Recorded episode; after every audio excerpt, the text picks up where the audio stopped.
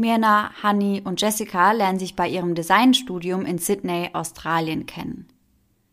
Die drei verbindet eine gute und positive Freundschaft, welche über die vier Jahre des Studiums prächtig wächst und gedeiht. Doch nach dem Studium in Sydney trennen sich die Wege der Frauen. Während zwei der beiden zurück nach Indonesien kehren, eine der beiden sogar dort auf Bali heiratet, bleibt die dritte im Bunde in Sydney und baut sich dort ein ganz neues Leben auf. Der Kontakt verläuft sich und eines Tages kommt es bei einer Reunion sogar zu einer heftigen Auseinandersetzung zwischen zwei von ihnen. Die Beziehung zwischen ihnen wird immer toxischer, bis sie irgendwann gar nicht mehr existiert. Doch von dort an wächst in einer der Frauen etwas heran. Blanker Hass, der Gedanke an Rache und ein perfider Plan.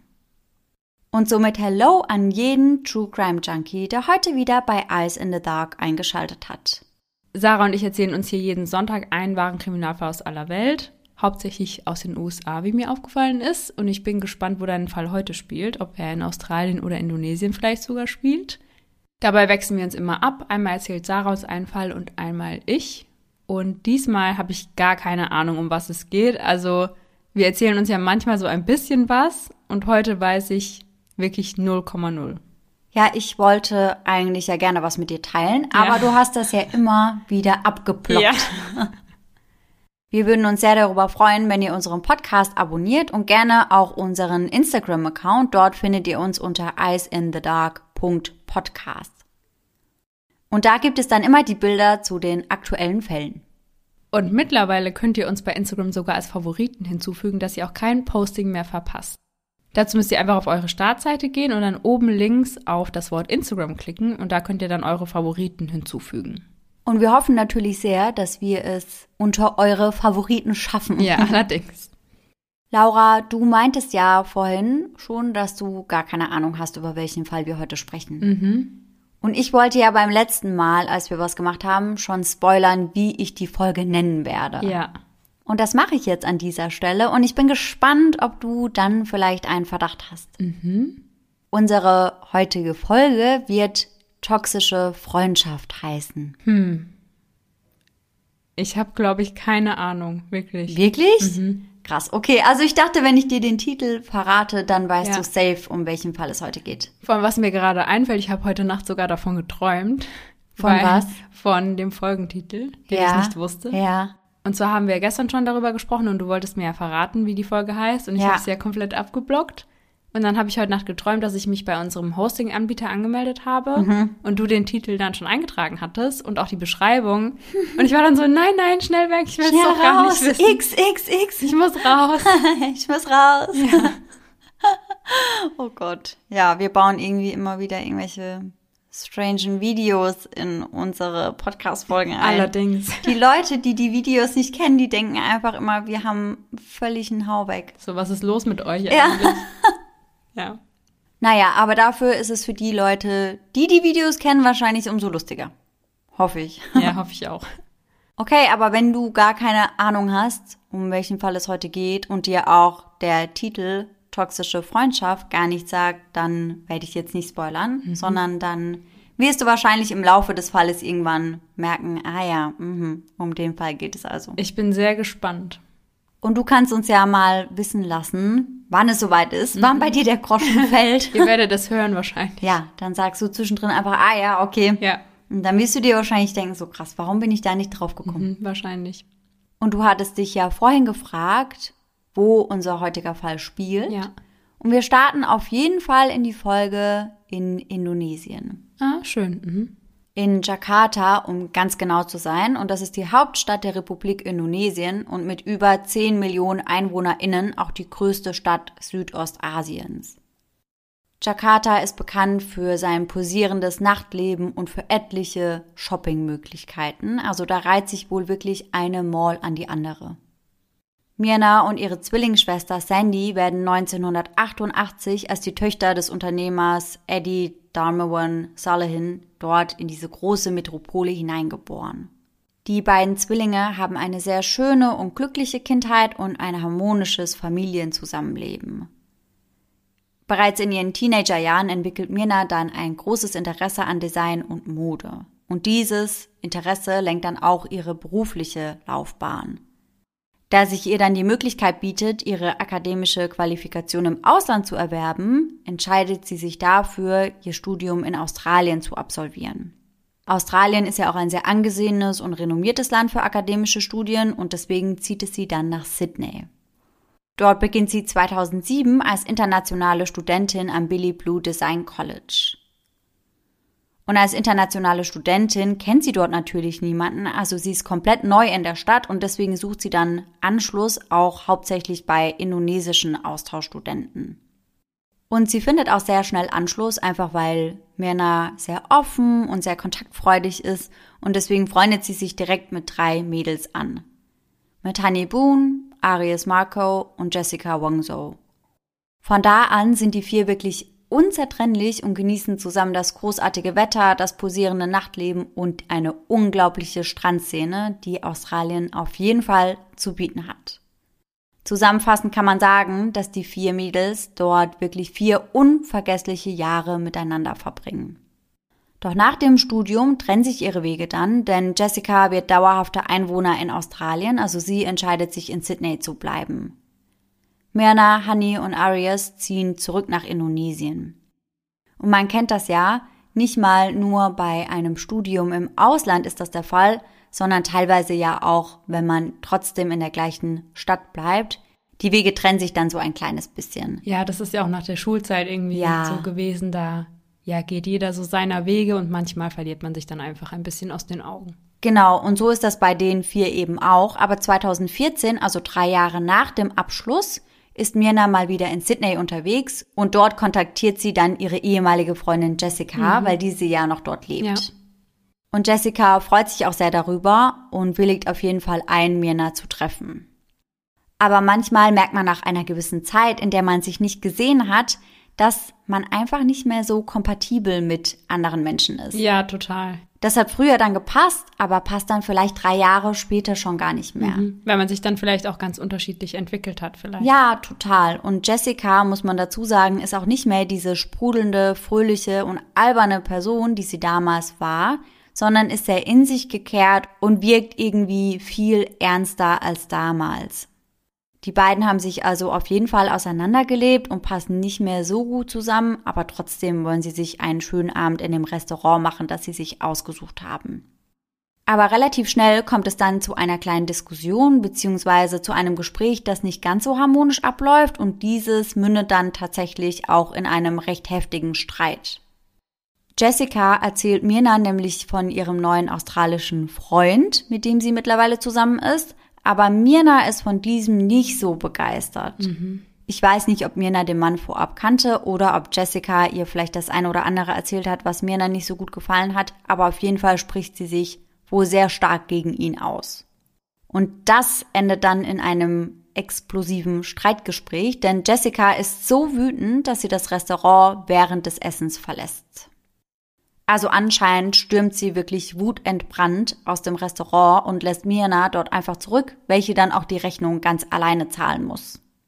Wie ihr euch sicher denken könnt, verschlechtert sich die Beziehung zwischen Jessica und Mirna, die vorher ja schon kaum noch bestand, dann extrem. Und eigentlich kommt es sogar dazu, dass sie den Kontakt komplett abbrechen. Mhm. Aber Mirna macht das nicht sonderlich viel aus. Sie kehrt ohnehin schon bald wieder zurück nach Indonesien und dort hat sie ein sehr gutes Leben und ganz viele sehr gute Freundinnen. Jessica hingegen leidet in vielerlei Hinsicht unter ihrem Leben. Im darauffolgenden Jahr und während des gesamten Jahres 2015 gerät sie in einen Strudel der Depression.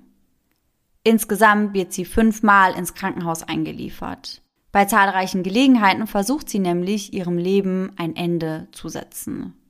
Im gleichen Jahr beginnt ihr Alkoholkonsum dann auch stark anzusteigen, also Jessica greift immer häufiger zur Flasche. Ihre Freunde sprechen schon bald von Alkoholmissbrauch und schlimmen Ausrassern, die darauf folgen. Sie scheint mittlerweile meilenweit von der fröhlichen und ausgelassenen Persönlichkeit entfernt zu sein, die sie einst war. Am 22. August 2015 eskaliert die Situation dann komplett. Gegen 2.20 Uhr morgens baut Jessica einen schlimmen Unfall unter Alkoholeinfluss am Steuer. Während sie durch die Marion Street in Sydneys Vorort Leichhardt rast, verliert sie die Kontrolle und rast volle Kanne in ein Gebäude hinein. Davon trägt sie zwei gebrochene Rippen und eine schlimme Verletzung an der Brust. Jessica erholt sich vollständig und zum Glück hat sie auch niemand anderen verletzt, denn sie ist da tatsächlich in ein Pflegeheim reingerast und um wenige Meter von der Stelle, wo sie durch die Wand durchgebrochen ist, schlafen Dutzende ältere Bewohner. Oh Gott. Jessica würde den Autounfall am liebsten so schnell wie möglich wieder vergessen, aber dieser offenbart ihr psychisches Wohlbefinden. Spätestens jetzt bemerken ihre Freunde und ihre Familie, dass es um Jessica gerade nicht sonderlich gut steht. Doch Jessica ist der ganze Vorfall sehr peinlich und sehr unangenehm und als wäre das nicht schon schlimm genug, kommt dann noch dazu, dass sie am 1. Dezember des gleichen Jahres gefeuert wird. Jessica hatte ja gemeinsam mit Honey und Mirna am Billy Blue Design College studiert und war danach dann als Grafikdesignerin für die New South Wales Ambulanz gestartet. Der genaue Grund für die Kündigung ist unbekannt, aber man geht davon aus, dass das auch etwas mit ihrem verstärkten Alkoholkonsum zu tun haben könnte. Mhm. Zurück in Indonesien laufen die Dinge für Mirna unterdessen genau anders herum. Bei ihr läuft alles wie am Schnürchen. Mit ihrem Freund Arif, mit welchem sie nun schon seit einiger Zeit zusammen ist, wird es immer ernster. Und im November 2015, also kurz nach Jessicas Crash, geben sich Mirna und ihr Verlobter Arif dann in Bali das Ja-Wort. Die beiden feiern dort eine Bilderbuchhochzeit und haben dort wirklich eine traumhafte Location. Umgeben sind sie dabei von beiden Familien und wirklich Dutzenden Freunden. Also das ist eine richtig große Party, die dort gefeiert wird. Aber Jessica ist nicht eingeladen. Sie wusste nicht einmal etwas davon. Doch als sie dann Wind davon bekommt, dass ihre ehemalige beste Freundin geheiratet hat, ohne ihr Bescheid zu geben und ohne sie einzuladen, wird sie wütend. Nach der unangenehmen Auseinandersetzung von vor einem Jahr, die in dem Restaurant stattgefunden hatte, war Jessica nach wie vor nicht gut auf Mirna zu sprechen. Und jetzt fühlte sie sich abserviert und vergessen. Ein weiterer Tiefpunkt in ihrem Leben, welches ja gerade sowieso dabei war, aus dem Ruder zu laufen. Depressionen, Alkoholsucht, der schreckliche Autounfall und die daraus resultierenden Konsequenzen, die Kündigung und obendrein verliert sie eine Freundin nach der anderen. Irgendwann wird das einfach alles viel zu viel für Jessica und sie schreibt einer Freundin, ich könnte das Geld für einen tollen Urlaub verwenden, anstatt das Geld an diese ignoranten Polizisten zu zahlen. Ich werde immer und immer wieder herumgeschubst. Ich werde zerbrechen. Das Gefühl, aus diesem Chaos entfliehen zu müssen, wächst in Jessica mehr und mehr heran. Irgendwann möchte sie einfach nur noch weg und bucht sich dann ein Ticket nach Indonesien, um Australien, zumindest für eine gewisse Zeit, zu verlassen. Außerdem denkt sie, sie hätte hier vielleicht auch die Gelegenheit, sich mit Mirna auszusprechen. Denn auch wenn sie bei der Hochzeit nicht eingeladen war, waren die beiden ja sehr lange sehr gut befreundet und Jessica würde das Ganze gerne wieder hinbiegen. Mit ihrer Rückkehr nach Indonesien sieht sie also auch die Möglichkeit, die Freundschaft wieder aufblühen zu lassen. Ende 2015 steigt Jessica also in ein Flugzeug, welches sie direkt nach Indonesien, also nach Hause bringt. Und nur zwei Tage nach ihrer Ankunft kontaktiert sie Mirna und fragt diese, ob sie gemeinsam einen Kaffee trinken gehen möchten. Mirna ist sich dabei zunächst unsicher und fühlt sich irgendwie nicht so wohl damit, Jessica alleine zu treffen. Ihr Mann schlägt ihr daraufhin vor, dass sie ja eine Freundin mitnehmen könnten, dass sie einfach nicht zu zweit gehen, sondern vielleicht noch eine dritte oder vierte Freundin mit einladen. Gesagt, getan. Mirna lädt Honey ein, eine gemeinsame Freundin, die ja ebenfalls an dem College in Sydney mit den beiden studiert hatte. Ah, ja. Mhm. Die drei verabreden sich für den 6. Januar um 17 Uhr im Oliviers Coffee Shop in der Grand Indonesia Shopping Mall. Das ist eines der größten Einkaufszentren in Indonesien. Kurz bevor die drei sich treffen, schreibt Mirna Jessica eine Nachricht, dass sie den vietnamesischen Iced Coffee im Oliviers über alles liebt. Und Jessica, die zu diesem Zeitpunkt ja Hoffnung hat, dass die Freundschaft zwischen ihr und Mirna wieder aufblüht, möchte sich besonders große Mühe geben. Und daher fragt sie Mirna auch vorab, was sie gerne trinken möchte. Und Mirna sagt ihr dann aber, dass sie bestellen würde, wenn sie ankommt. Aber Jessica besteht darauf. Sie würde gerne vorab für sie und Honey mitbestellen. Ah, jetzt klingelt's, welchen yeah. Fall du genommen hast. es hat etwas gedauert, aber es hat jetzt. etwas gedauert, ja. ja. Aber was sagst du jetzt zu der Auswahl meines Titels? Es passt sehr, sehr gut. Mhm. Ich war da ein bisschen stolz drauf. Ja, total. Überzeugt mich auf jeden ja. Fall. Um 15.30 Uhr, also anderthalb Stunden vor dem geplanten Treffen des Trios, trudelt Jessica dann bei Oliviers ein. Die Überwachungskameras, die in dem ganzen Café verteilt sind, zeigen, wie sie durch die Eingangstür geht und sich dann hinsetzt. Doch nach kurzer Erkundung des Cafés verlässt sie dieses relativ schnell wieder. Erst 43 Minuten später kehrt Jessica zurück. Jetzt hat sie drei Einkaufstüten von Bath and Body Works dabei. Das ist wohl sowas wie The Body Shop oder Lush mhm. und da hat sie wohl einige Geschenke für Honey und Mirna gekauft. Jede der Einkaufstüten enthält eine kleine Flasche Seife als Geschenk für die beiden. Jessica geht dann einige Minuten im Café umher und scannt ihre Umgebung, bevor sie sich dann für einen Tisch entscheidet. Um 16.15 Uhr, also 45 Minuten bevor Honey und Mirna eintrudeln, bestellt Jessica dann die Getränke. Sie bestellt einen vietnamesischen Iced Coffee für Mirna und zwei weitere Getränke für Honey und sich. In seiner einfachsten Form wird vietnamesischer Iced Coffee aus grob gemahlenem, dunkel gerüstetem Kaffee aus vietnamesischem Anbau mit einem kleinen vietnamesischen Tropffilter aus Metall zubereitet. Also quasi wie Filterkaffee, nur dass das direkt in die Tasse tropft. Nachdem das heiße Wasser hinzugefügt wurde, gibt der Tropffilter langsam Tropfen des heißen Kaffees in eine Tasse ab. Die fertige Tasse mit heißem Kaffee wird dann schnell in ein Glas Eis gegossen oder die Eiswürfel befinden sich eben schon vorher in der Tasse. Damit wird der Kaffee abgekühlt und damit ist dieser auch schon fertig. Aber es gibt ganz viele verschiedene Varianten davon. Die beliebteste Art, vietnamesischen Iced Coffee zu trinken, ist in Verbindung mit gesüßter Kondensmilch.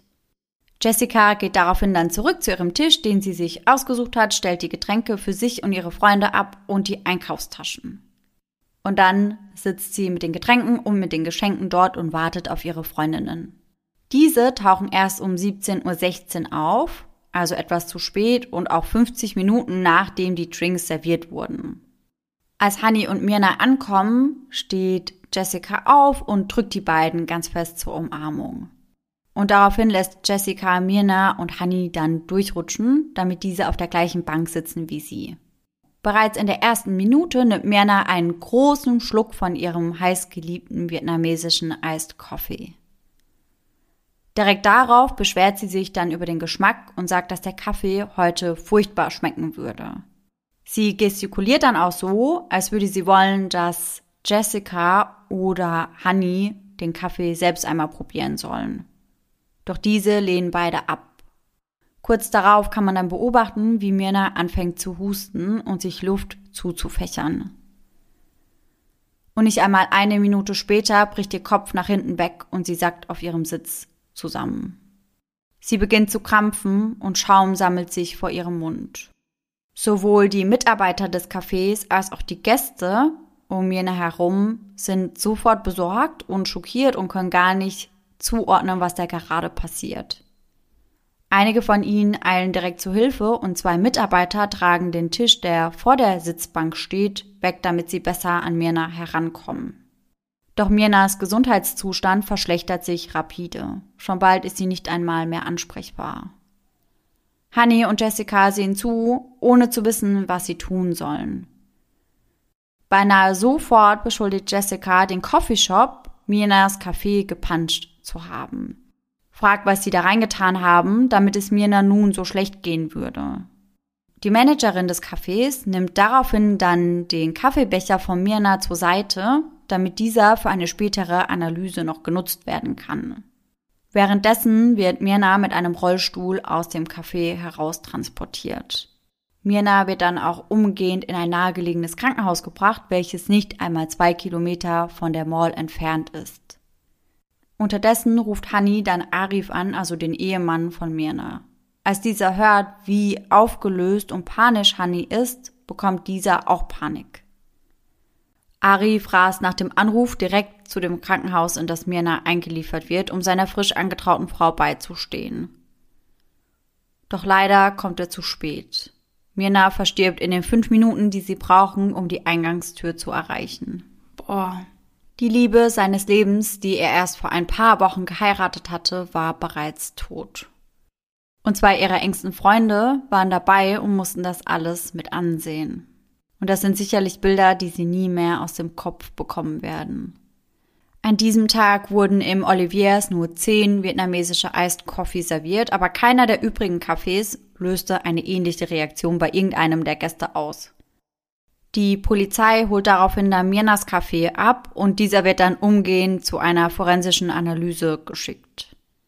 Und nur drei Tage später liegen dann auch die Ergebnisse dieser Untersuchung vor und diese bestätigen, dass in dem Kaffee tatsächlich eine giftige Substanz war. Und zwar Cyanid. Und das wäre natürlich gar nicht nachweisbar gewesen, wenn die Managerin des Cafés den Drink nicht sichergestellt und für die Polizei aufbewahrt hätte. Und ich finde, das muss man an dieser Stelle dazu sagen, denn im ersten Moment ging jeder davon aus, dass es sich um einen epileptischen Anfall oder ähnliches handelt. Vielleicht hat sie sich auch gedacht, sie hebt den Kaffee auf als Beweis dafür, dass nichts drin ist. Ja, also, dass ja. sie sagen kann, okay, das lag aber nicht an uns quasi, dass ihr das passiert ist. Ja, sie meinte, dass sie sich zunächst gar nichts gedacht hatte wegen dem Kaffee, aber ihr erinnert euch sicher an Jessicas Reaktion. Ja. Sie meinte ja direkt, dass der Kaffee vergiftet ist mhm. und dass da irgendwas drin sein muss, ja. weswegen es Mirna nun so schlecht geht. Ah, ja, ich dachte vorhin schon, das finde ich etwas auffällig. Mhm. Und genauso ging es dann auch den Ermittlern, als sie das gehört haben und der Besitzerin des Cafés anscheinend ja, ja. auch. Und in den darauffolgenden Tagen erhärtet sich der Verdacht gegen Jessica. Am 10. Januar 2016, also nur vier Tage nach Minas Tod, werden bei der Autopsie dann übrigens auch Blutungen in ihrem Magen sowie Spuren von Cyanid festgestellt.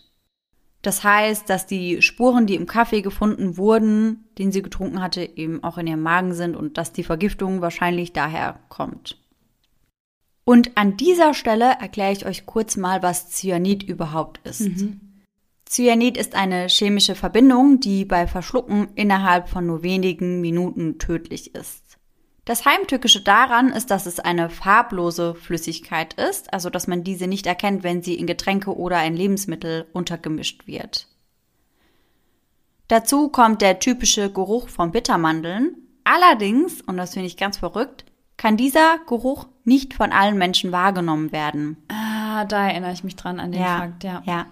Die Aufnahme von Cyanid sorgt dafür, dass im Körper Blausäure entstehen kann und durch die hohe Giftigkeit verlaufen Vergiftungen mit Blausäure meist rasch tödlich. Die dafür erforderliche Menge beträgt beim Verschlucken der Ausgangssubstanz, also in unserem Fall bei dem Kaffee, weniger als 100 Milligramm. Auch über die Haut oder über das Einatmen, also über die Lungen, kann Cyanid aufgenommen werden. Und im Körper verwandelt sich das Cyanid dann eben bei Kontakt in Blausäure. Blausäure kann die Zellmembran durchdringen und blockiert dann die Mitochondrien, welche ja zuständig sind für die Zellatmung. Außerdem wandelt es dann den roten Blutfarbstoff in den roten Blutkörperchen so um, dass dieser keinen Sauerstoff mehr binden kann. Das heißt, der Betroffene ringt verzweifelt nach Luft, bekommt aber keine und die Haut verfärbt sich innerhalb von Sekunden bläulich. Der Betroffene verstirbt binnen weniger Minuten nach Aufnahme der Substanz an innerem Ersticken. Oh, das klingt einfach so furchtbar. Furchtbar, ganz, ganz grauenvoll. Und ich hatte ja vorhin bereits erwähnt, dass in dem Oliviers relativ viele Überwachungskameras hängen und die Polizei geht diese Aufnahmen natürlich jetzt durch. Und dabei bemerken sie natürlich auch Jessicas seltsames Verhalten. Und dieses merkwürdige Verhalten wird auch bei der Beerdigung von Mirna beobachtet. Auf die anderen Gäste wirkt es so, als wäre sie emotional gehemmt. Es scheint so, als würde sie sich unwohl und irgendwie fehl am Platz fühlen. Und das fördert natürlich das Misstrauen, welches von Tag zu Tag immer größer wird. Aber da die Polizei sehr wohl wusste, dass sie einen ständigen Wohnsitz in Australien hatte, waren sie besorgt, dass sie jederzeit fliehen könnte, sobald man merken würde, dass sie sie quasi unter Verdacht haben. Ah, ja klar. Und deswegen sind sie mit den Ermittlungen eben sehr vorsichtig umgegangen, bis sie eben mehr in der Hand hatten. Erst am 29. Januar wird Jessica offiziell als Verdächtige in dem Fall eingestuft. Und bereits einen Tag später wird Jessica dann des vorsätzlichen Mordes an Vayan Mirna Salehin angeklagt und bis zum Prozess dann auch in Polizeigewahrsam genommen, damit die Möglichkeit eben nach Australien abzuhauen gar nicht mehr besteht. Die australische Bundespolizei klingt sich dann relativ schnell in diesen Fall ein, unterstützt die indonesischen Behörden aber bei den Ermittlungen. Allerdings erst, nachdem ihnen auf höchster Ebene zugesichert wurde, dass die Staatsanwaltschaft nicht auf die Todesstrafe plädieren würde.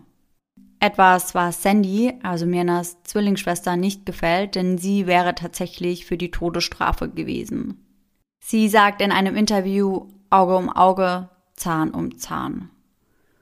Jessicas Anwälte hingegen bestreiten die Beteiligung ihrer Mandantin und sagen, dass Jessica absolut nichts mit dem Tod von Mirna zu tun hat. Erst viereinhalb Monate später, am 15. Juni, startet dann ihr Prozess. Und vorher stolpern die Ermittler noch über einige neue Erkenntnisse. Unter anderem unterhalten sie sich nämlich mit Jessicas alter Chefin von ihrer Tätigkeit als Grafikdesignerin bei der New South Wales Ambulance. Und diese hat ihnen einiges zu erzählen. Chrissy Carter sagt, dass ihr direkt aufgefallen wäre, dass Jessica irgendwie eine sehr unangenehme Art an sich hat und dass sie generell ein sehr hasserfüllter Mensch war.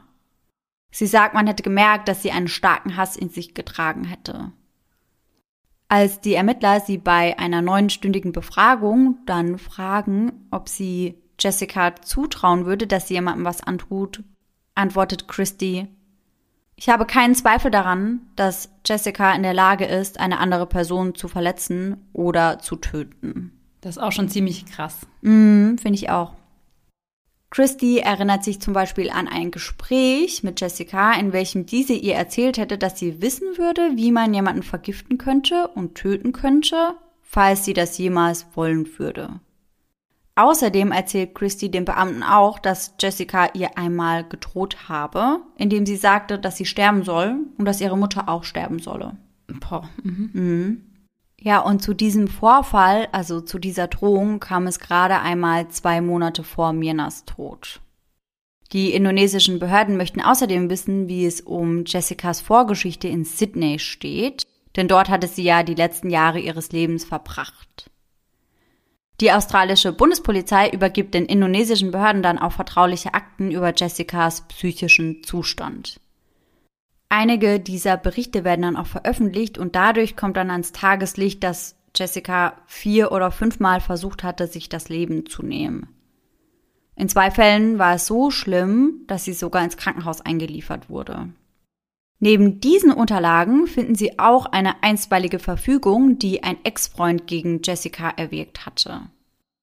Denn ganz kurz nachdem sich die beiden getrennt hatten, wurde sein Auto zerstört. Ich weiß nicht ganz genau, was da passiert ist, ob da einfach die Scheibe eingeschlagen wurde oder ob es zerkratzt wurde, aber anscheinend sah das wohl schon ganz schön übel aus. Allerdings gab es nicht genug Beweise gegen Jessica, um sie dafür anzuklagen. Also jeder ging davon aus, dass es eben Jessica war, aber nachweisen konnte man ihr es eben nicht. Mhm. Im Laufe der Ermittlungen wird dann auch aufgedeckt, dass Jessica wohl mehrfach bedrohliches Verhalten gegenüber Kollegen gezeigt hätte. Wie genau sich das geäußert hat, jetzt mal abgesehen von Christy Carter, ihrer Vorgesetzten, das habe ich aber leider nicht herausfinden können. Und Mitte Juni 2016 startet dann ja der Prozess gegen Jessica. Und das Ganze wird ein öffentliches Spektakel, welches sich insgesamt über viereinhalb lange Monate ziehen würde. 135 Tage, um ganz genau zu sein. Öffentliches Spektakel sage ich deswegen, weil der ganze Prozess also komplett live übertragen wird. Zwischen 25 und 30 Kameras befinden sich alleine in dem Gerichtssaal und fangen den Prozess zwischen 12 und 15 Stunden am Tag ein. Jessicas Verteidigung argumentiert vor Gericht, dass die Berichte der australischen Behörden, die die indonesische Polizei für die Ermittlungen ja verwendet hatte, niemals hätten weitergegeben werden dürfen. Die Verteidigung verurteilt außerdem die indonesischen Behörden dafür, dass sie externes Geplapper, wie sie das nennen, als Beweismittel in ihrem Gerichtssaal zulassen. Weil ja eben vieles, was für den Prozess verwendet wird, auch einfach Hörensagen ist. Mhm. Und vieles eben gar nicht so richtig belegbar. Und die Verteidigung sagt, dass das eigentlich nicht zulässig sein dürfte. Die Anklage hingegen sagt aber, dass die Berichte, die sie durch die australischen Behörden zugespielt bekommen haben, ja eigentlich nur offensichtliche Verhaltensweisen von Jessica bestätigt hätten. Die Aggressivität, die Morddrohungen und den Alkoholmissbrauch. Letztendlich konzentriert sich die Staatsanwaltschaft aber ohnehin hauptsächlich auf die Aufnahmen der Überwachungskameras. Denn diese enthalten eine Reihe von Hinweisen, die darauf hindeuten, dass Jessica Mirna eben etwas in den Kaffee getan hat. Und an dieser Stelle beschreibe ich euch jetzt nochmal ganz genau, was auf dem Überwachungsvideo aus dem Café zu sehen ist. Als Jessica das zweite Mal reinkommt, sucht sie sich den Platz aus, der nur von zwei Kameras eingefangen wird. Eine der Kameras, die filmt direkt auf den Tisch, wird aber von einer ganz großen Pflanze überdeckt. Man sieht also fast nur die Pflanzenblätter auf den Aufnahmen. Die andere Kamera hat freie Sicht auf den Platz und auch auf den Tisch. Allerdings platziert Jessica die Einkaufstüten, die sie nachträglich gekauft hat, extra so, damit diese die Getränke abschirmen. Ach nee. Hm. Wow, das ist ja echt sehr gut durchdacht. Ja, und sie stellt diese Tüten nicht einfach nur ab und lässt sie dann so stehen, wie sie sie eben abgestellt hat, sondern verschiebt sie nachträglich dann auch nochmal. Mhm. Also rückt sie so hin, wie sie sie am besten braucht wahrscheinlich. Wow. Die Einkaufstüten versperren dann im Endeffekt auf jeden Fall die Sicht auf die drei Getränke, die sie vorab gekauft hatte. Was dahinter dann passiert, das kann man nur vermuten. Allerdings sieht man auf jeden Fall Bewegung hinter den Tüten, also man sieht, dass Jessica immer mal wieder an den Getränken rumfummelt und dass sie diese auch verrückt. Und hierbei soll sie dann eben irgendwann auch das tödliche Cyanid in Mirnas vietnamesischen Iced Coffee geträufelt haben. Es gibt also eine ganze Reihe von Hinweisen, die Jessica belasten. Jessica besteht darauf, die Getränke zu bestellen. Und selbst als die beiden sagen, hey, wir können das machen, wenn wir dort sind, sagt sie, nee, nee, ich mache das gerne für euch. Und dass sie es dann ja auch irgendwie gefühlt eine Stunde vorher bestellt, bevor die überhaupt da sind oder sehr viel genau, lange. Ist genau, ja das ist der nächste Punkt, dass sie einfach 45 Minuten bevor die Mädels ankommen oder fast 50 Minuten ja. vorab die Getränke bestellt. Ja, das wird ja eigentlich keiner machen, denke ich. Nein, auf gar keinen Fall. Vor allem nicht, wenn da ein Iced Coffee dabei ja, ist. Ja, genau. Der ja bis dahin ist ja schon alles längst geschmolzen. Ja, ja. Dann sieht man eben auf dem Video, wie Jessica das ganze Café vermutlich nach Überwachungskameras absucht. Denn sie schaut immer wieder an die Decke und an die Wände und man sieht dann auch, wie sie eine nach der anderen Kamera eben entdeckt. Daraufhin geht sie dann nochmal los und besorgt die Tüten, drei relativ große Tüten dafür, dass in jeder nur eine ganz kleine Seife ist. Hm. Und dann platziert sie die eben auf dem Tisch um die Getränke herum, anstatt neben sich auf der Bank. Und zu einem Zeitpunkt kann man auf dem Video sogar sehen, wie sie über ihre Schulter linst und sich so ein bisschen umschaut, ob sie gerade beobachtet wird, bevor sie dann in ihre Handtasche greift und scheinbar eine Bewegung über dem Bereich des Tisches macht, wo eben die Becher stehen. Mhm. Und das ist der Moment, wo man eben davon ausgeht, dass sie da vielleicht gerade das Cyanid aus ihrer Tasche geholt hat und dann schnell in Mirnas Trink träufelt. Mhm. Außerdem weigert sie sich, als Mirna ihr sagt, hey, probier mal, mein Kaffee schmeckt irgendwie komisch.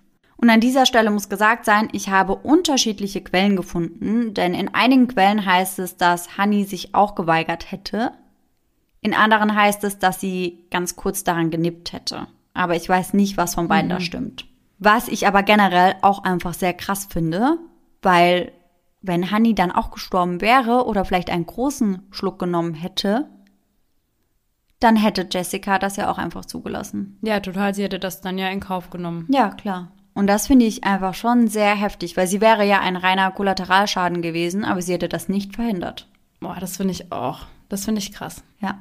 Außerdem zeigt Jessica kaum Anzeichen von Panik, als Mirna anfängt zu krampfen. Ganz im Gegenteil zu Honey, die ja extrem panisch und extrem aufgewühlt war. Und jetzt kommen wir zu dem letzten Punkt, der mich ziemlich wütend gemacht hat, denn bei fast jeder öffentlichen Aufnahme seit Mirnas Tod wirkt Jessica sehr, sehr glücklich. Was?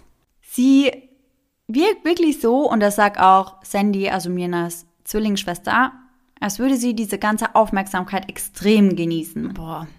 Also sie tritt dann vor die Kameras und lächelt da rein und macht Witzchen und ja, sie genießt das einfach.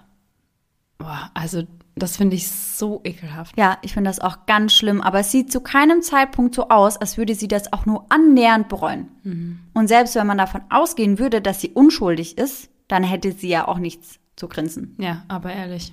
Also ja, das fand ich einfach ganz, ganz merkwürdig. Da gibt es wirklich richtig viele Aufnahmen, weil ja der ganze Prozess quasi mitgefilmt ja. wurde. Der Sender Australian TV zum Beispiel fängt Jessica auf dem Weg zum Gerichtssaal ab und Jessica lächelt in die Kamera und scheint sich über den Trubel um ihre Person zu freuen. Der Journalist fragt sie daraufhin, wer Mirna getötet hat und sie sagt daraufhin nur, sie habe keine Ahnung. Und ich weiß, bei uns sieht es so aus, als wäre es auf jeden Fall Jessica gewesen. Allerdings fehlen zwei sehr, sehr wichtige Beweisstücke dafür. Erstens gibt es keine Beweise dafür, dass sie das Cyanid wirklich in Mirnas Iced Coffee getan hat. Also es gibt keine Augenzeugen und auch auf den Überwachungsaufnahmen ist davon ja nichts zu sehen. Ein großes Problem hierbei ist auch, dass Jessica am Tag vor Mirnas Tod nicht befragt wurde und auch nicht durchsucht wurde. Das heißt, es wäre ihr möglich gewesen, das Cyanid, das sie vielleicht bei sich getragen hat, einfach zu entsorgen, ohne dass das jemals irgendjemand mitbekommt. Boah, nein. Ja, weil halt niemand im ersten Moment davon ausging, dass es sich wirklich um ein Verbrechen handelte. Ja, klar. Mhm. Weil das Ergebnis kam ja erst nach drei Tagen mhm, mhm. und dann wurde sie auch direkt befragt, aber bis dahin hatte sie die Beweise natürlich schon entsorgt. Ja, klar. Unter anderem auch die Hose, die sie an dem Tag getragen hat, was ich auch sehr merkwürdig fand. Ja, total, weil warum sollte man das machen, wenn man nichts zu verbergen hat? Ja, habe ich mich auch gefragt. Ein weiteres Problem stellt die Frage dar, wie Jessica in den Besitz von Cyanid kam. Denn das ist eine Substanz, die überall auf der Welt wohl sehr, sehr schwer zu bekommen ist, aber besonders in Indonesien muss das tricky sein. Und man kann ihr eben auch nicht nachweisen, dass sie das irgendwoher besorgt hätte. Da gibt es keine Beweise für. Diese beiden Argumente stehen komplett im Vordergrund von Jessicas Verteidigung. Das heißt, sie konzentrieren sich eben hauptsächlich auf diese beiden Tatsachen. Dass man ihr eben A nicht nachweisen kann, dass sie den Drink wirklich vergiftet hat und B, dass man ihr nicht mal nachweisen kann, dass sie im Besitz dieser Substanz war.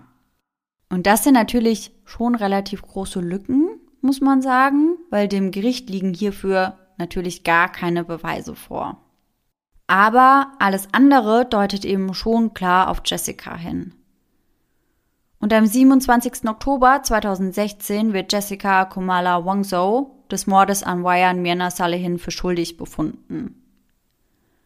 Im Zusammenhang mit diesem Fall urteilen wir wie folgt, heißt es vor Gericht. Wir erklären, dass die Angeklagte Jessica Kamala Wangzhou rechtlich und überzeugend des Verbrechens des vorsätzlichen Mordes für schuldig befunden wurde. Jessica wird zu 20 Jahren Haft verurteilt und entgeht der Todesstrafe vielleicht nur aufgrund des Deals mit den australischen Behörden. In Indonesien wäre Jessica übrigens durch ein Erschießungskommando hingerichtet worden, das heißt, sie wäre erschossen worden.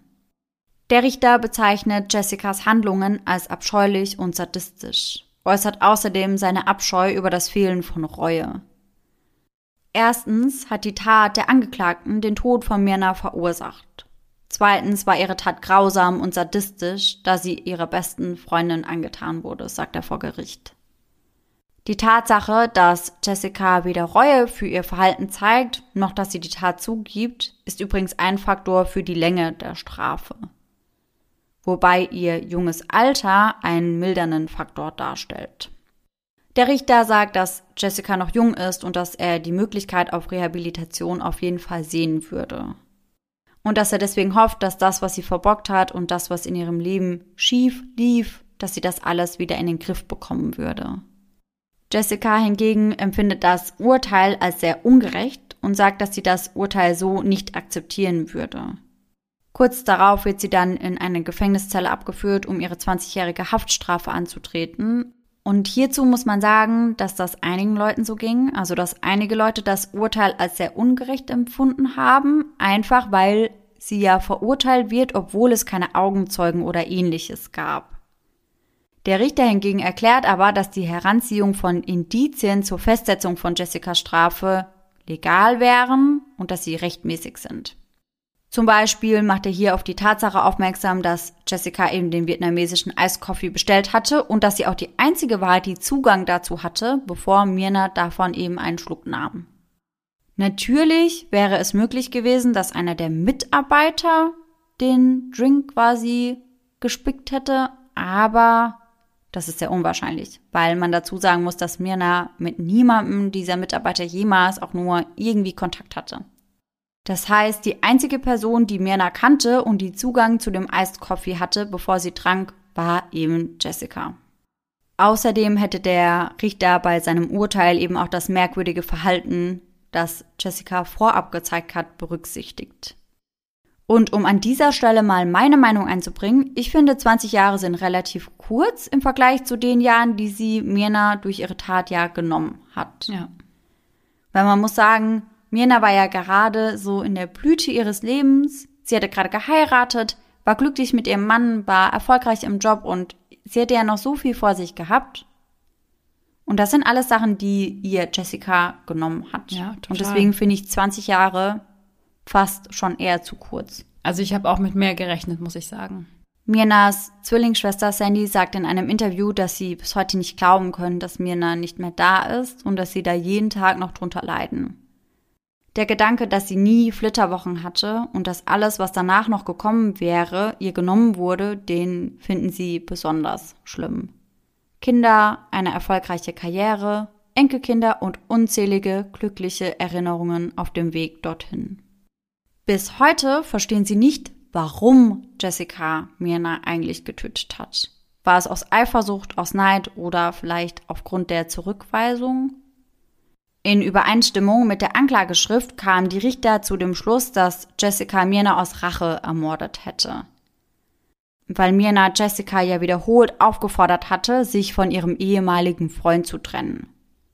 Der Anklageschrift zufolge riet Mirna Jessica, dass sie sich trennen soll, weil, und das habe ich bisher nicht gesagt, weil Jessicas Freund eben sehr gewalttätig war und auch drogenabhängig. Mhm. Also Mirna hatte gute Gründe, um sich um Jessica zu sorgen. Ja.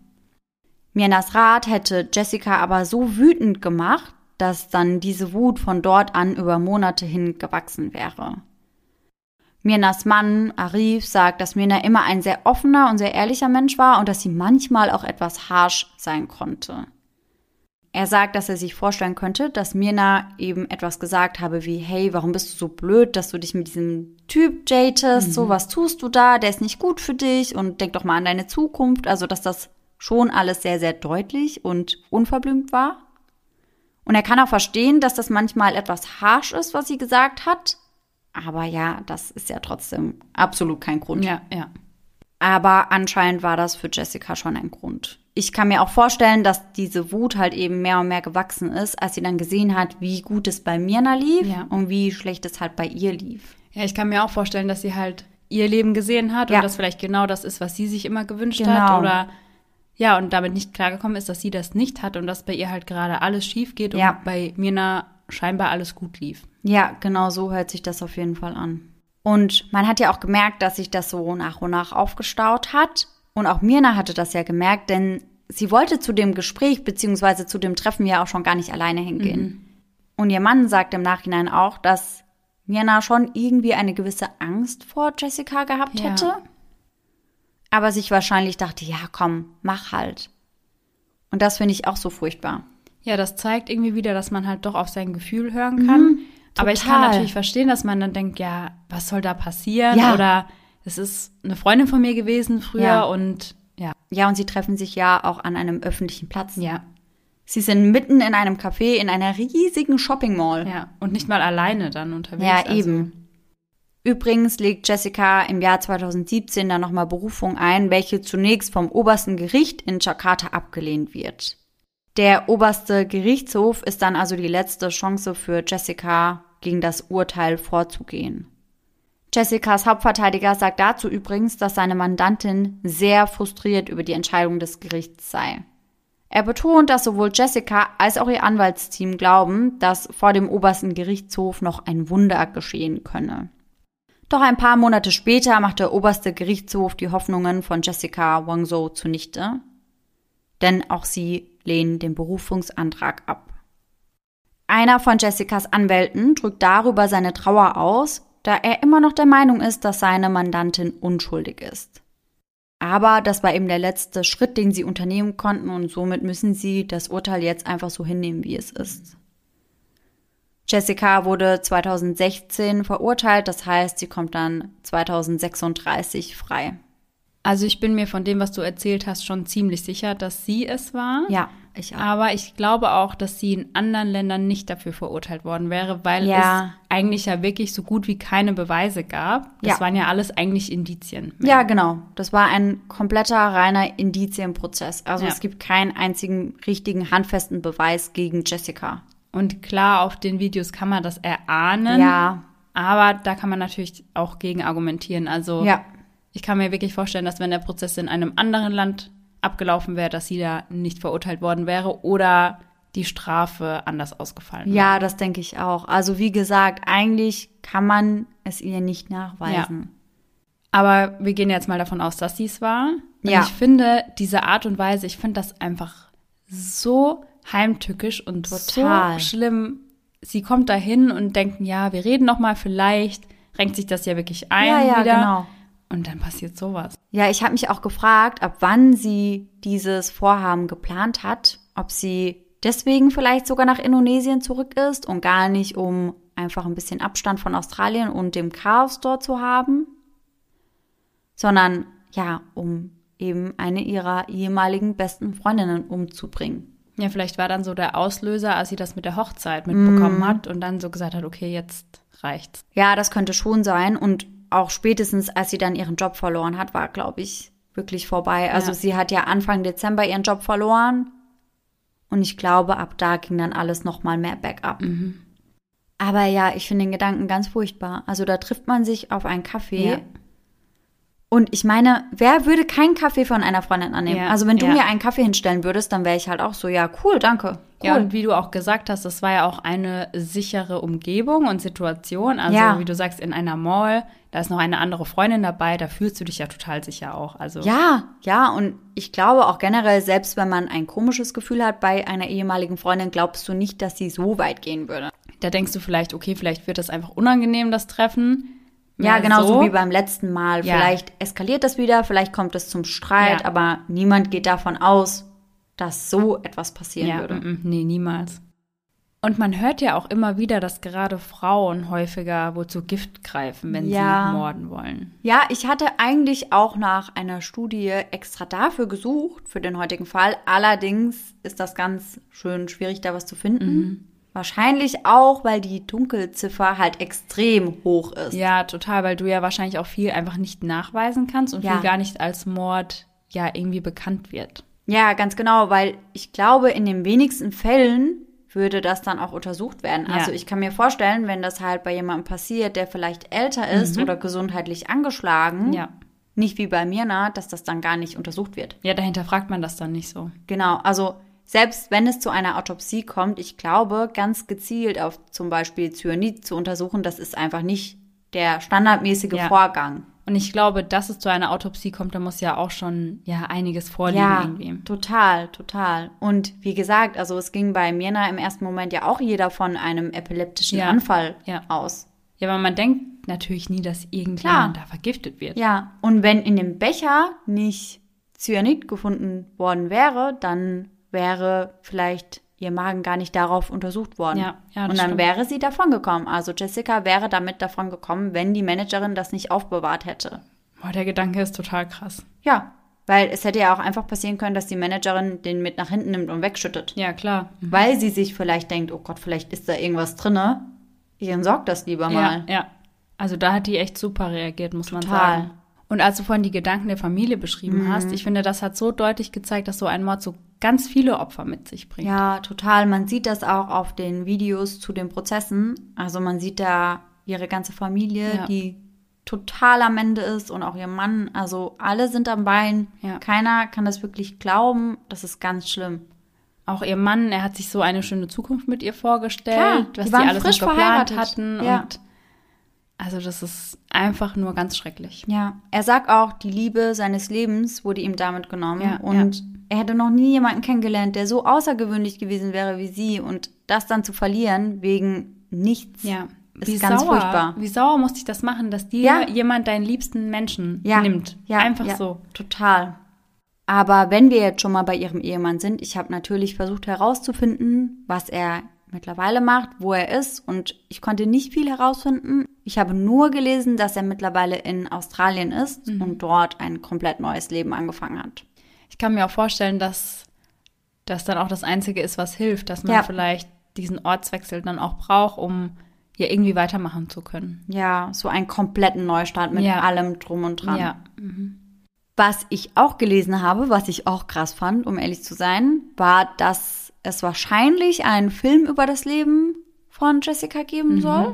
Und dass dieser auch anscheinend für die Kinoleinwand gemacht werden soll. Also nicht nur für Netflix und Co., sondern das soll ein ganz großes Ding werden. Ja, das ist wahrscheinlich genau das, was ihr dann gefällt, wenn Ja. sie das eh schon so Ganz genossen genau. hat, dass sie so viel Aufmerksamkeit bekommt. Ganz genau, denn der Filmproduzent, der hat Jessica auch im Gefängnis kontaktiert und hat sie gefragt, ob sie eben das Drehbuch über ihr Leben und über den Prozess schreiben würde. Und sie hat auch eingewilligt. Ah, ja. Allerdings möchte sie das dann erst veröffentlichen, wenn sie aus dem Gefängnis entlassen wird. Sie wird ihre Geschichte also während ihrer Zeit im Gefängnis schreiben und danach soll der Film dann produziert werden. Und ich gehe davon aus, dass sie erst möchte, dass das veröffentlicht wird, sobald sie wieder draußen ist, dass sie den ganzen Trubel und Rummel um ihre Person dann auch richtig auskosten kann. Ja, klar, dann kann sie Interviews geben Ja. und in irgendwelchen Shows sitzen. Da gibt's ja teilweise so abgefahrene Stories. Also, Ja, voll. Ja. Und das finde ich so schlimm, dass sie das Ja. dann auch noch bekommt. ja, und dann damit halt wahrscheinlich auch noch super viel Geld verdient. Ja, eben. Das, der Gedanke macht einen einfach nur krank. Also, Richtig. Aber es gibt halt einfach so viele Leute, die sich dann für sowas interessieren. Und Ja. ich kann das ja irgendwo auch verstehen, weil wir interessieren uns ja auch dafür. Ja. Aber es gibt auch, es gibt auch Leute, die sich richtig creepy für sowas interessieren. Ich habe dazu nämlich dann auch einen Artikel von der New York Times gelesen. Und demzufolge war das Olivier nach dem Verfahren immer rappelvoll. Und ganz, ganz, ganz viele junge Leute wollten sich eben genau auf den Platz setzen, an dem Mirna gestorben ist. Und die meisten davon haben sich dann einen vietnamesischen Iced Coffee bestellt. Und der wurde teilweise so oft bestellt, dass er zeitweise ausverkauft war. Also das ist schon ziemlich heftig. Ich fand das auch voll heftig. Also ich habe versucht, mich da rein zu versetzen und habe mich gefragt, ob ich das machen würde. Und ich finde das so taktlos Mhm. ja, irgendwie. ich auch. Ich auch. Und ich weiß gar nicht, wie man auf die Idee kommt, dass man sagt, ich setze mich dahin und ich trinke das Gleiche, was eben eine Person getrunken hatte, die genau an dieser Stelle ermordet wurde. Das ist ja keine Situation, in die man sich reinversetzen möchte. Nein, gar nicht, also, gar nicht. Deswegen kann ich das auch nicht verstehen. Ich fand das auch irgendwie ganz, ganz creepy. Also wie gesagt, klar, wir interessieren uns auch für wahre Ja. Verbrechen und alles, was dazugehört. Ja. Aber das würde ich echt einfach nicht machen, denke ich. Und ich glaube, das ist ganz oft der Fall. Ich hatte euch ja in einer der letzten Folgen von dem Vorfall bei uns im Kino erzählt und dass ich ja den ersten Tag, als wir wieder geöffnet hatten, auch arbeiten war vorne an der Kasse. Und da kamen auch einige Leute, das waren nicht nur ein oder zwei, sondern mehrere, die genau wissen wollten, wo sich der Vorfall im Kino abgespielt hat. Ja. Und der Täter ist ja auch gestorben, also der wurde ja erschossen und die wollten genau wissen, wo.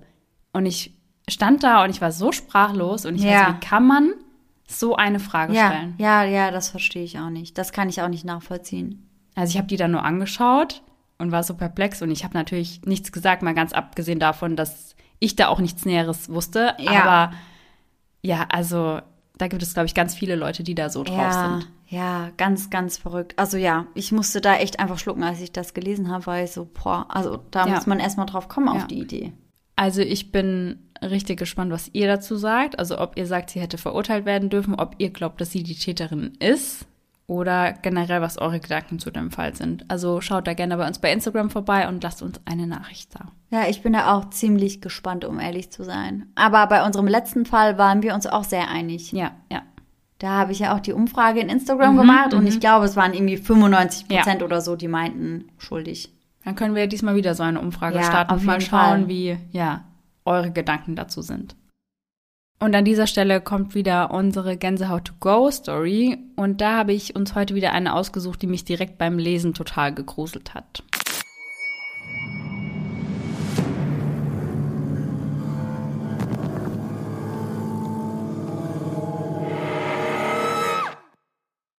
Die heutige Story stammt von Ronja. Sie schreibt: Hallo ihr zwei. Jedes Mal, wenn ich eure Gänsehaut to go Stories höre, denke ich an ein Erlebnis, welches mein Freund als Kind erlebt hat.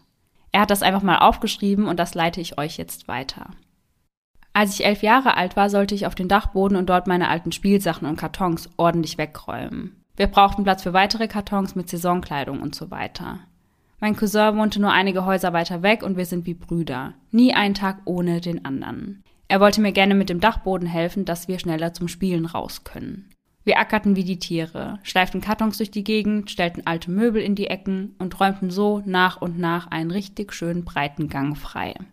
Stolz wie Bolle fragte ich meine Mutter dann, ob mein Cousin bei uns übernachten könnte, weil wir so viel Zeit zum Aufräumen brauchten und eben kaum zum Spielen kamen. Und das durfte er dann natürlich auch. Gegen kurz nach 1 Uhr waren wir beide noch wach und schauten leise Fernseh und spielten mit dem Gameboy. Die Tür zum Flur war offen und abwechselnd schauten wir beide immer mal wieder in den Flur. Erst beiläufig, dann jedoch immer häufiger und länger.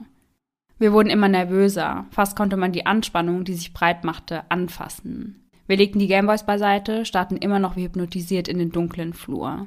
Wir hatten unglaubliche Angst, auch nur einen Moment den Flur und die Dunkelheit darin aus den Augen zu lassen. Irgendwas war da. Etwas starrte uns an. Man konnte es nicht sehen, aber spüren. Für den Bruchteil eines Moments hatten wir beide etwas Unförmiges gesehen, das erst links am Türrahmen, dann rechts am Türrahmen schwebte oder stand. Dann schoss es zum Dachboden hoch und mit einem Schlag war ein Rumpeln und Knallen zu hören, dass wir uns vor Schreck und Schock fast einnässten. Kurze Zeit später kam der Freund meiner Mutter hoch und schimpfte uns aus, wir sollten mit dem Lärm aufhören und endlich schlafen gehen. Wir versuchten zu schlafen, mit Licht und Musik an. Das war der letzte Tag, an dem mein Cousin bei mir übernachtete. Nicht nur, weil er große Angst hatte, genau wie ich auch, sondern auch wegen dem großen Ärger, den ich bekam, als meine Mutter am späten Nachmittag von oben in die Stube kam, wo ich saß und mich ausgeschimpft hat. Ich wäre eine faule Socke, sie so anzulügen, als ich ihr gesagt hätte, wir hätten den Dachboden aufgeräumt. Ich wurde am Ohr mit zum Dachboden gezogen. Wo, in welchem Universum ist das denn bitte aufgeräumt, schrie sie mich an. Oh nein. Alles stand haargenau wieder an der Stelle, an der die Sachen vor dem Aufräumen standen. Genau an derselben Stelle, wo das alles auch davor stand. Ja, ganz genau. Es sah also aus, als hätten sie gar nichts aufgeräumt. Crazy.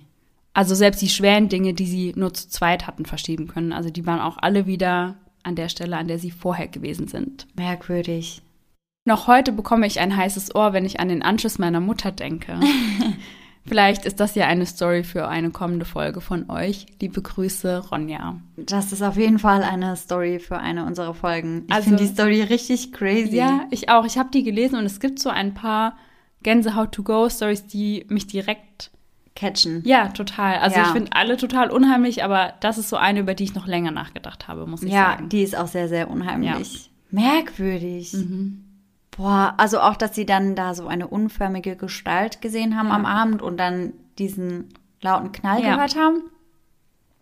Krass, also schon sehr komisch. Ja, wer weiß, was sie da auf dem Dachboden geweckt haben, als sie da rumgewerkelt und aufgeräumt haben. Aber ehrlich, will man gar nicht drüber nachdenken. Mm, Das kann auch gerne da oben bleiben. Ja. Also danke an Ronja, dass du uns die Story zugeschickt hast und natürlich auch danke an deinen Freund, dass er sie mit uns geteilt hat. Dann hoffen wir, dass ihr alle nächsten Sonntag wieder mit dabei seid. Dann heißt es wieder Spooky Sunday. Und bis dahin, schöne Träume. Bis dann. Tschüss. Tschüssi.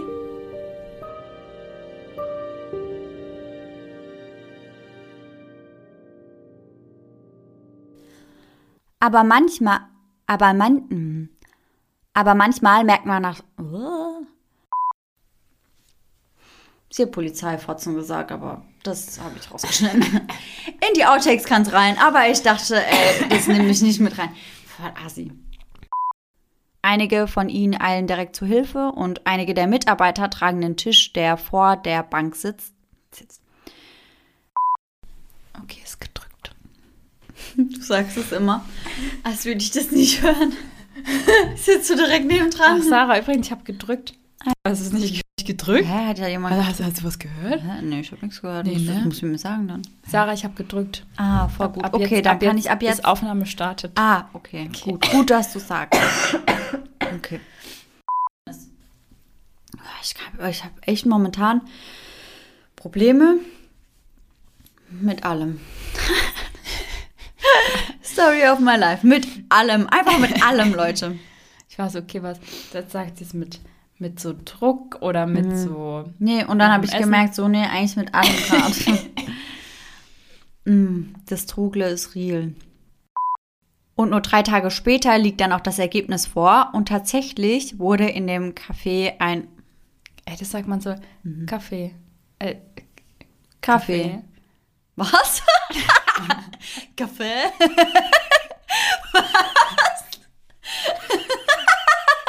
Das ist es. Das ist es. Kaffee? Kaffee? oh nee. Kaffee ist das Café, wo man sitzt. Kaffee. Ja. Kaffee. Und Kaffee ist zum Trinken. Ja. Oder und was ist das, was ich gesagt habe? Das aus- ist einfach wild.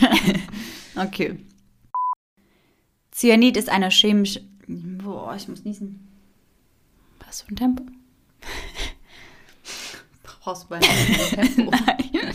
Was denkst du? Ich hatte hier nur kurz, ich hatte hier vorhin Tempos entdeckt und dachte, ich bin einfach Dann denken, dachte ich. eine gute Gastgeberin. Dann denken, dachte ich. Brauchen Sie ein Tempo? Tschüssi.